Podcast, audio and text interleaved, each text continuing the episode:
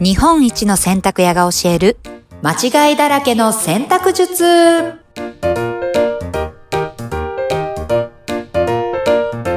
はい皆さんこんにちはこんにちは。こんにちは、えー洗濯ブラザーズ長男たかしさんとはい。はいナビゲーター京子ですよろしくお願いします。よろしくお願いします。ね、今日もね、うん日本一の洗濯屋が教える間違いだらけの洗濯術ということで、はいはい。来ましたね。いましたね。まああれ今、ですね。もう今回でとりあえずは、その基本のところは、うん、ね、今まで準備、えー選択、うん、うん、で、次。で、まあとりあえずは、ね、はい。そう。基本のスタイルはいけるんじゃないですかね、感じ前で回の、そう、ステはッい。プ2の本洗いで、まあ今までね、こう、はい洗濯機に備わっていたこの節水モードとか、あと普通にこう洗濯物を入れて、うんこうボタンを押したら水が出て、おそこから洗剤を入れてっていう常識がね、だいぶ覆ったかと思うんですけど、そうですね。うんうんうんうん。真逆だったっていう事実。真逆だった、これ、なん、なんてこった。なんてこったでしたよ。 はい。でも今回も真逆いきますよ。今回も真逆いっちゃ真う。逆いきましょう。まあ、ちょっと私、あの、この、ブラザーズのこう本を読んで、ちょっとだけ予習するわけですけど、これはい絶対全国民やら、やらかしてるでしょう。やらかしてますよね。国民やらかしてるし、全国民こはうい困ったり、ね、はい特に今、ちょうどうん2021年11月っていう冬ですけど、うん。洗濯物乾かないわけですよ。そうなんですよね。うんうんうんうん。うんじゃあなぜ乾かないかってことですよね。え、なぜ乾かないそう。で、その原理、乾く原理、乾かない理由が頭で理解できれば、うん。もういつでも年中すぐ乾いて、ほ生う。乾き臭ゼロ、ほゼロライフ。あう。な生たも。乾きゼロロ。はい。生送れ乾まきす。ゼロライフは送りたい。ええ送りたい。じゃあ行きますか、今回は。まうあ、んステップ3、乾燥ですよね。乾燥ですよ。うん。乾燥、お肌は乾燥させたくないんですけど、洗濯物はいははい乾いてほしい、ちゃんと。早く乾いてほしいですよね。うんうんで、これも皆さんがやられてるのと、クリーニング店がどうやって乾燥してるかっていうのは、もうマジでが、もう真逆なんですけど、へえ。大きいポイントは1個だけです。一個。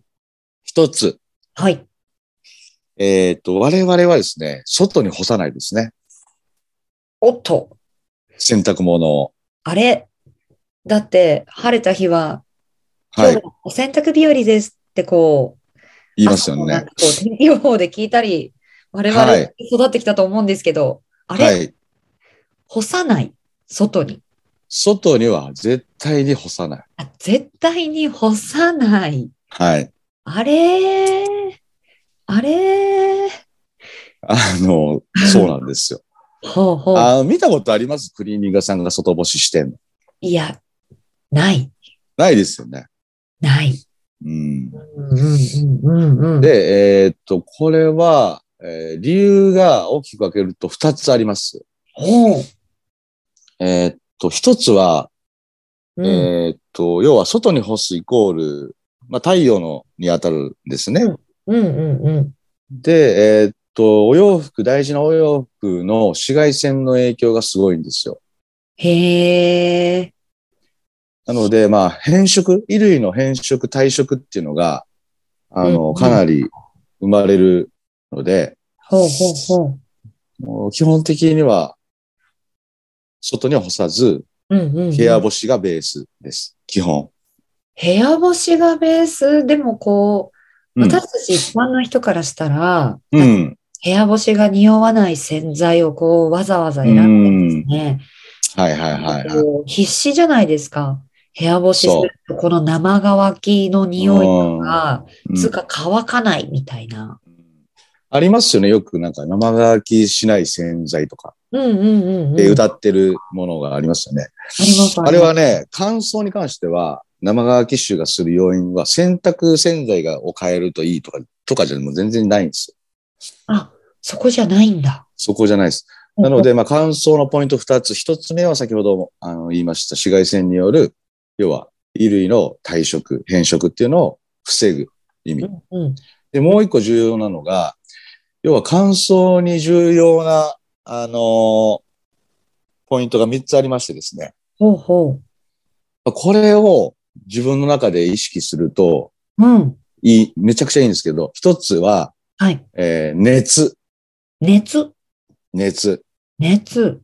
あと、湿度。え、湿度。はい。はいうんうん。あと、風。風。はい。熱、湿度、風。熱、湿度、風。熱、湿度、風。熱、湿度、風。 これがですね、早く乾くための、まあ、大きな要因なんですけども、はいまあ、まず、じゃあ、この熱に関して言いましょうか。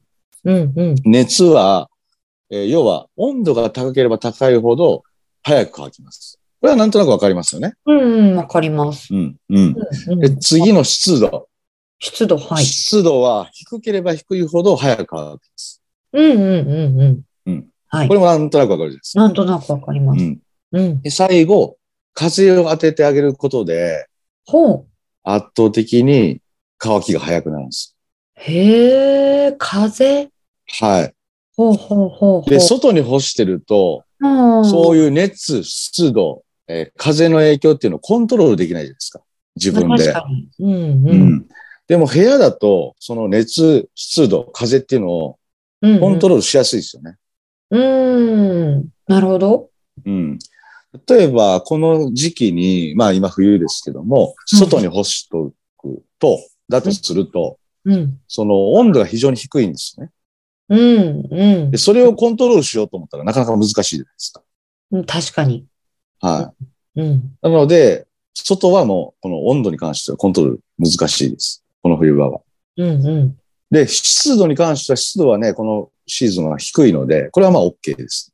OK。湿度クリア。ははい。で、風を当てるっていうのは、い。うん。普通に自然の風が吹いたりとかするんですけど、うんそれをね、コントロールすることはできないので、うん確かにできなはい。まあ、ねこういった諸々の理由で、い。うんうん。えっと、洗濯物を早く、早く乾かしたかったら、部屋う干しがおすすめ。んうんうん。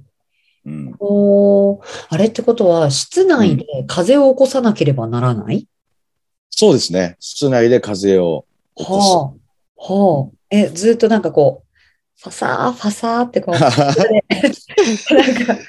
仰いでたらいいですかこう。あーまあ、それでも大丈夫ですし、うんうんまあ、それだとしんどいので、うんえー扇風機もしくはサーキュレーターですね。へえ。はい。ほうほうほう。室内の風を循環してあげる。だって夏が終わったらみんな扇風機しまっちゃいますよ。そうですね。うん。サーサキュレーターとか持ってないかな。ーキュレーターとかを使って。ほうほうほう。風を当てる。で、温度を上げる。まあ、湿度はもういじらなくていいですね。今は。あ、今は観測をし,、ているから。そうです。で、夏は逆転するんですけど、はい。温度いじらずに湿度だけ下げる。ああ、なるほど。除湿器とか、そういったも除の。湿器ですね。はい。ほうほなので、うほう。うんうんえーっと、まあ、これで乾かすと厚手のものも5時間以内に乾きます。おう5時間以内。はい。へえ、ってことは、こう、ちょっと仕事に行ってる間とか、はい。ね、外出してる間に、こう、帰ってきたら乾いてるってう乾いている。そう。で、天気を気にする必要がなくなる。確かに、うん。雨とか、雨とか、うん、雪とか、台風とか、台風とか、関係ない。関係ない。おー。年中洗濯日和。はいはいはいはい。うん。いや、でも結構この冬の、うん。部屋干しって皆さんこの後の、あの、洗濯の匂いとかをこう気にしてトライしてない方が多いんじゃないですかね。そうですね。多分知らないから、うんうん。基本は、まあ、外、外干しっていうのが、んうんベースになってると思うんで、うんうんうん。まあ、その洗濯環境を部屋に変えてあげるだけで、うんいつどんな時でも洗濯ができて乾燥が早く終わる。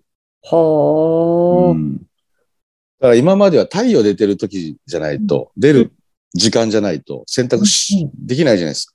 うんうんうんうん。それがよ夜、夜中でも、うんうん。何時でも、うんもうご飯食べた、夜ご飯食べた後でも、ほう。時間にとらわれない、天気にとらわれなくなる。確かに確かに。はい。そうすると、こまめに洗濯ができるようになって、うん洋服がすごく長持ちするようになります。ああ、そっか。これ、このお洋服が乾く時間が短くなれば、またお洋服の寿命にも関わってくるっていうことですかえーっと、まあ、寿命というか、うんえーっと、洋服が匂うっていうのは菌が発生しちゃってるんですよね。生乾き臭の原因となる。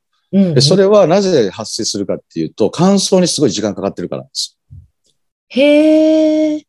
要はその菌っていうのは水分が餌なので、あ、めっちゃパラダイスじゃないですか。そうなんですよ。うで、んそこに時間かかればかかるほど菌はどんどん繁殖していっちゃうんですね。あこう、そう食だ事がから食べる時間が長いから。そうそうそうそうそうう。んうんうんうんうん。なので、まあ、いかにこの早く乾燥させるか、目安はまあ5時間とか6時間以内に乾燥が終われば、生乾き臭はしないんですよ。なるほど。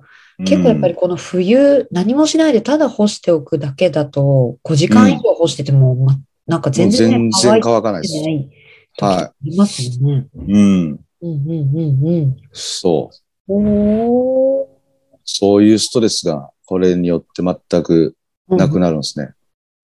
なるほど。これ、うん。お部屋の広さとかは兄さん関係ありますえーっと、広さもすごく関係していて、うんうん。要は、まあ、湿度のコントロール、温度のコントロールしやすい環境っていうのは、うんうん。あの、広い部屋より狭い部屋の方がコントロールしやすいんですよ。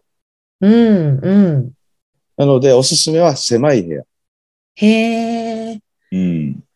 狭い部屋なんだ。うんううんん。うん。狭い部屋で、え、うん温度、湿度、風を送る。うん。はい。うんうん。そうですね。なるほど。うん。結構じゃあ一人暮らしの人でも、うん。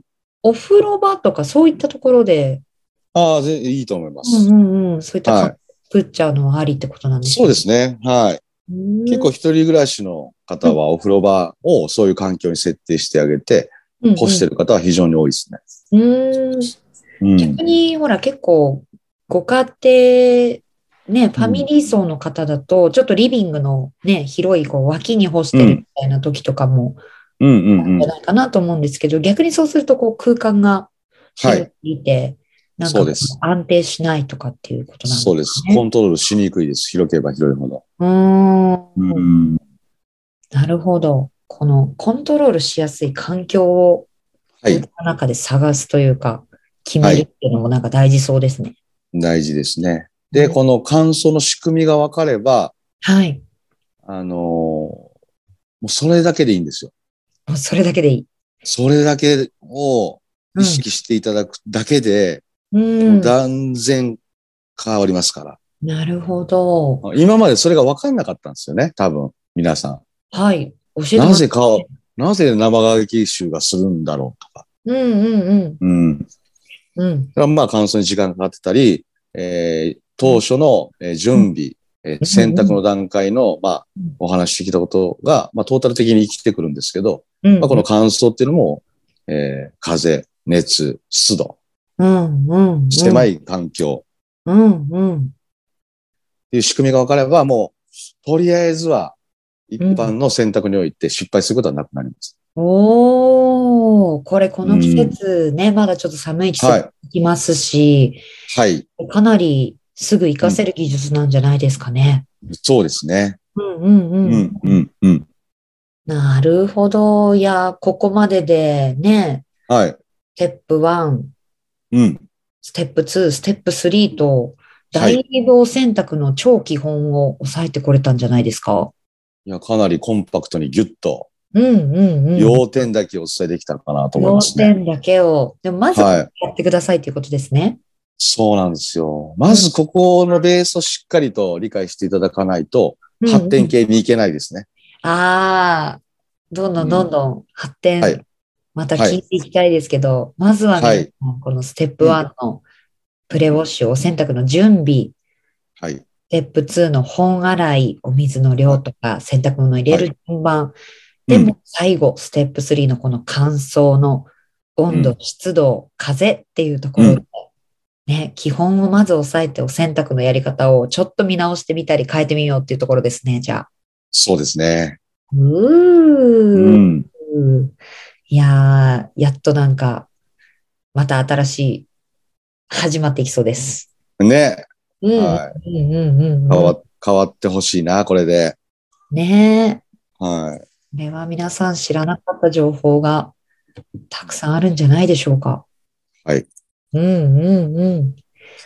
じゃあこんな感じでですね、またうんね、うんこうやって、まあ、一つのそのステップ3にしてもこう掘り下げるとね、もっともっといろいろ出てくると思うんですけど、うんうんこ。こはまたもう今後の放送でね、こうどんどん細かくお伝えをしていって、うんまたちょっとこう上級者というか、はいはい。ね、こう皆さんのテクニックもこう増えていけたらいいですね。そうですね。うんうんうん。うん。いやー、そんな感じで今後もぜひ続けていきましょう。はいはい。はい。いや、それでは皆さん、ぜひこの、えー選択、ポッドキャストのですね、ステップ1からステップ3、またポッドキャスト何度かこう、聞いていただいて、ぜひぜひご家庭のお選択にお役に立てていただければと思います。はい。では本日もありがとうございました。ありがとうございました。はい、ではまた。